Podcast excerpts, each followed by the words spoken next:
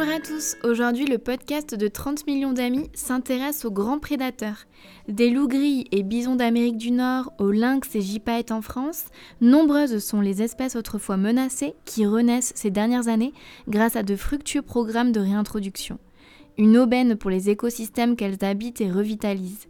Mais la pérennité de leur retour dépendra d'une prise de conscience sociétale quant à ces bienfaits.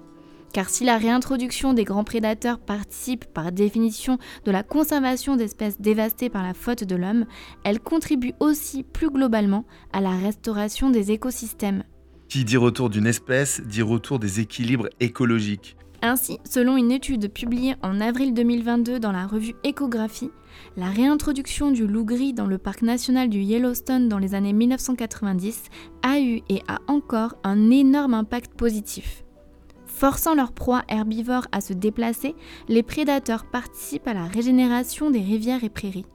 Or, la diversification de la végétation contribue elle-même à l'épanouissement de nombreuses espèces menacées, comme les castors, qui à leur tour favorisent la biodiversité. Les barrages qu'ils bâtissent représentent une zone d'habitat, de reproduction et de nourriture pour de nombreux animaux, tels les campagnols, les oiseaux sauvages, les amphibiens et les insectes aquatiques.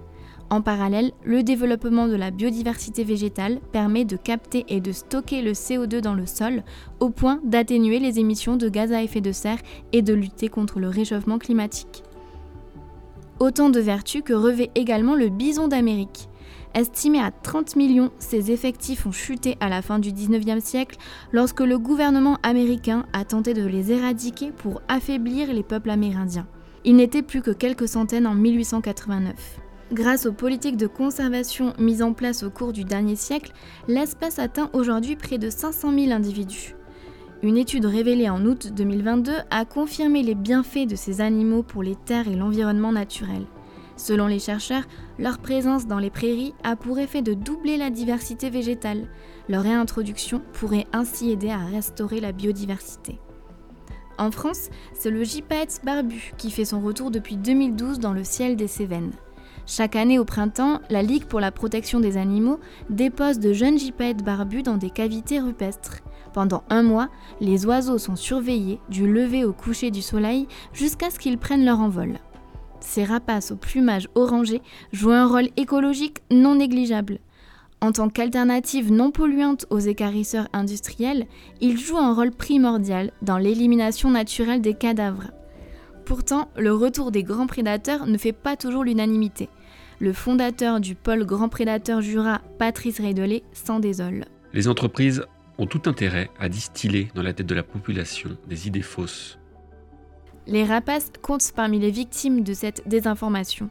On ne compte plus le nombre de rapaces vulnérables et faisant l'objet de plans nationaux et européens de conservation qui sont tirés, empoisonnés ou piégés au motif que ces oiseaux s'attaqueraient au bétail vivant. Selon la Ligue pour la protection des oiseaux, il s'agit là d'une rumeur totalement infondée qui nous montre à quel point le travail de sensibilisation est primordial. Le lynx boréal aussi en a payé un lourd tribut. Et pour cause, la moitié des félins réintroduits dans les Vosges entre 1983 et 1993 auraient disparu, principalement à cause des chasseurs, comme le déplore le spécialiste du félin. Les chasseurs ne supportaient pas qu'un prédateur vienne taper des brocards. Dès l'instant où un nouvel arrivant pénétrait sur leur terrain de jeu, ils le désinguaient impunément. Ça a été une catastrophe. Actuellement encore, les chasseurs clament la régulation du lynx qui, parce qu'il se nourrit d'ongulés, est vu comme un concurrent. Pourtant, dans de nombreux pays, les chasseurs eux-mêmes sont partie prenante de la conservation du lynx. Par exemple, en Allemagne, les réintroductions de lynx ont été décidées en concertation avec l'ensemble des parties prenantes, y compris chasseurs et éleveurs, tous favorables à la conservation de cette espèce.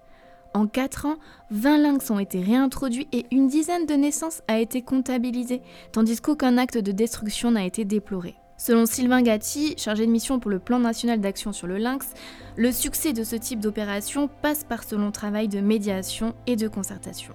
L'information des populations locales est à cet égard un élément essentiel au bon déploiement des politiques de réintroduction et par la même occasion à la renaissance d'une faune autrefois dévastée et à l'équilibre des milieux naturels. Si ce podcast vous a plu, n'hésitez pas à en découvrir d'autres sur notre site 30millionsdamis.fr et n'oubliez pas de vous abonner à nos réseaux sociaux, Twitter, Facebook, TikTok et Instagram.